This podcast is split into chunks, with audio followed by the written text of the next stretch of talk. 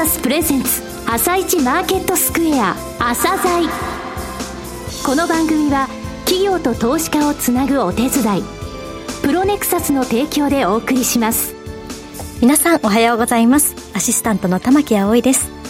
それではスプリングキャピタル代表チーフアナリストの井上哲夫さんと番組を進めてまいります。井上さんよろしくお願いします。よろしくお願いしますさあこの7月で朝鮮が12年目に入りましたよね、はい、井上さん、ね、感謝ですね。あの、皆さんにお聞きいただいて、えー、えー、長い番組になりました、はい、えー、これからもねちょっとまあ老体に鞭打って 頑張っていこうと思います、はい、井上さん皆さんどうぞよろしくお願いします。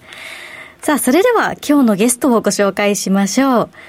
今日ご紹介する企業は証券コード9211 F コードです。はい、F コードさんですね。私がね、えー、テレビ番組でご一緒して、ぜひあのラジオでもご紹介したいと思って、えー、リクエストした会社さんなんですよ。はい、えー、e コマース、皆さんが、え使われている時ですね、そのエントリーフォームとかプラットフォームを提供されています。はい、えー、今の事業課題がですね、チャンネルの多様化へどういうふうに対応するかですね、うん、その答えはっきりしてますので、その部分をお聞きください。はいそれでは、朝鮮今日の一社です。朝鮮今日の一社。本日は証券コード9211東証グロース市場上場の F コードさんをご紹介いたします。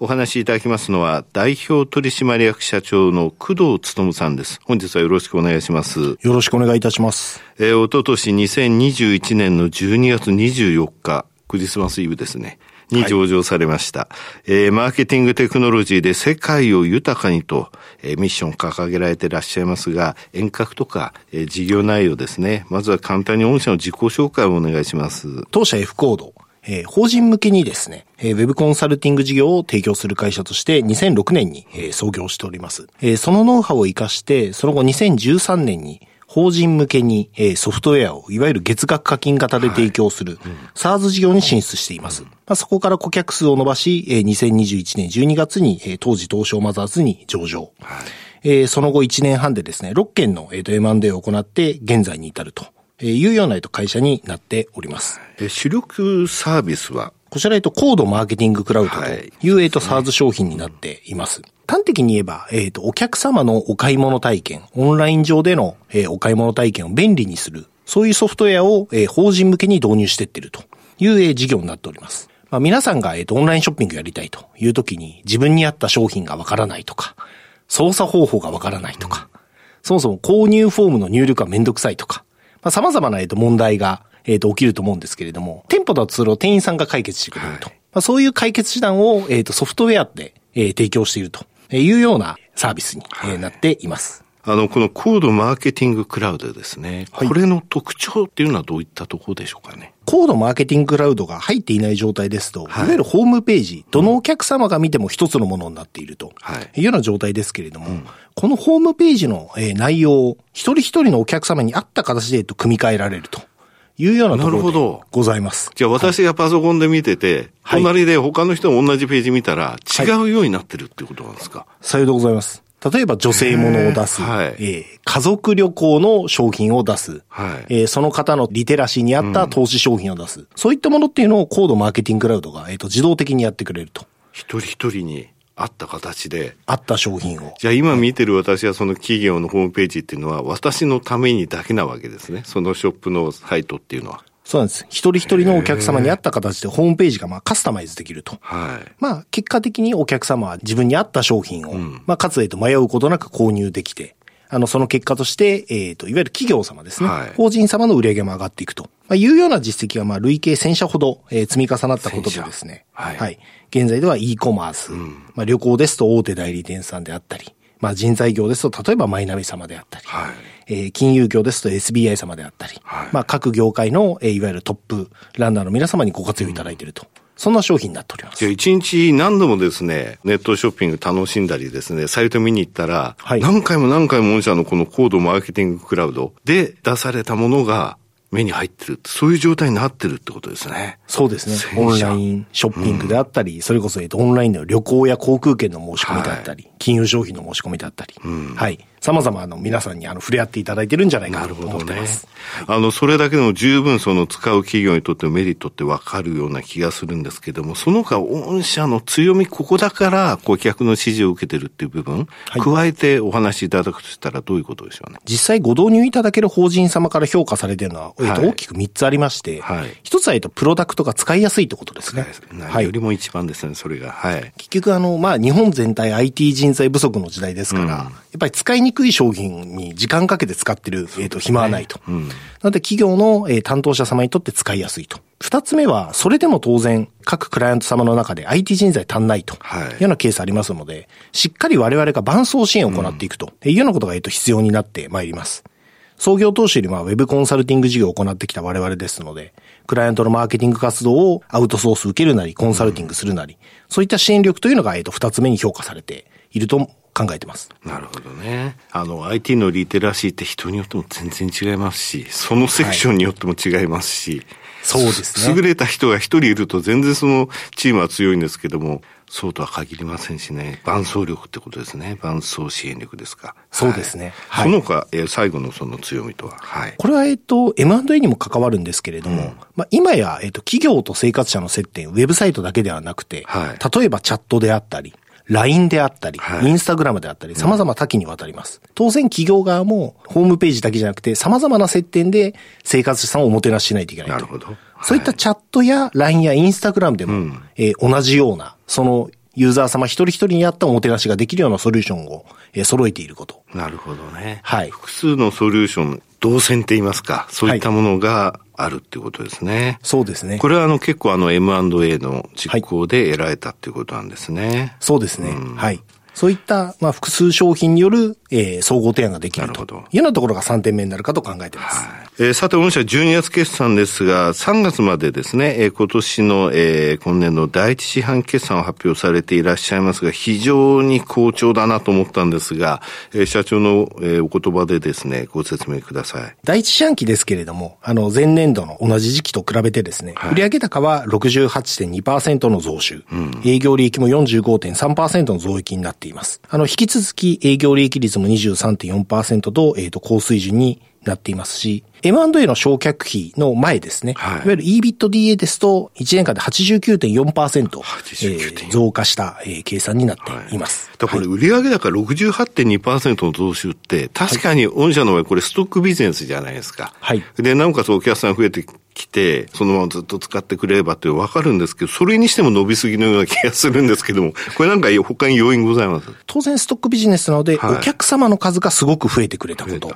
えー、それが一つあります。一番ですね。はい。はい、あと、M&A させていただいた、はい、えー、インスタグラムであったり、うん、えー、LINE のソリューション、えー、チャットのソリューション、そういったものが実際に売上貢献してくれていると。えー、この二つで、えー、大きく売上が伸びています。はい、ただ、あの、営業利益も伸びてましたよね。45.3%増益。はい。これあの、M&A って当然コストかかるじゃないですか。はい。そこの部分を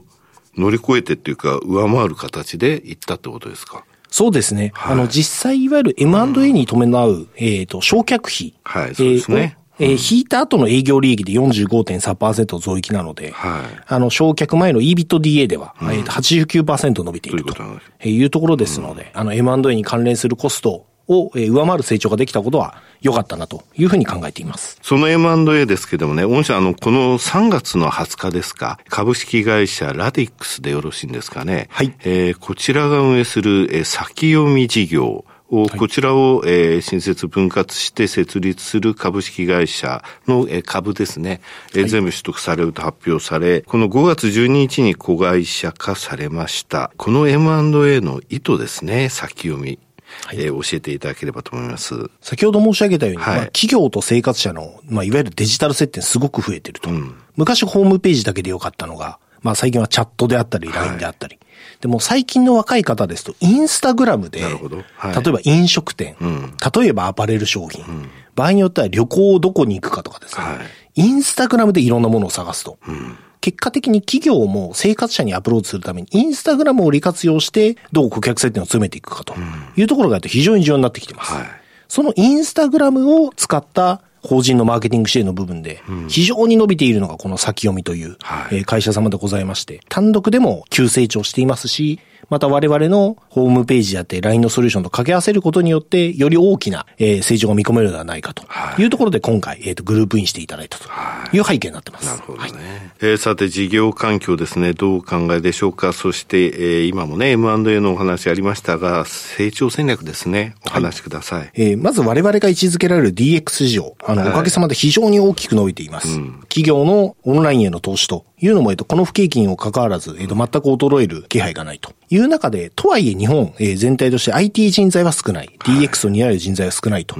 いうところで、えー、少人数でも、いわゆる DX を実行できるような我々のソフトウェア。まあ、とはいえ、えっ、ー、と、人不足の部分もありますので、リソース面でのクライアントの支援。この両面でですね、ソフトウェアと人、両面の支援でしっかりと伸ばしていくというのが、えー、一歩目かなというふうに考えています。はい、一方で、いわゆる M&A 市場への向き合い方というのも、しっかり考えていかねばなというところが、えっと、現在でございます。あの、株式市場のあの、先行き不透明感もあってですね、いわゆる単独 IPO を目指していたけれども、いわゆるその売却、バイアウト化と考えるような、えー、優秀なプロダクトを持つベンチャー企業様、あの、大変増えてきております。なるほど。はい。まあ、その中で現在我々、あの、積極的に M&A を実行し、まあ、そのノウハウというのも貯めているさなかでございますので、これからもあの、優秀な人材やプロダクトを持つえー、企業様に、えー、グループインしていただくと。なるほど。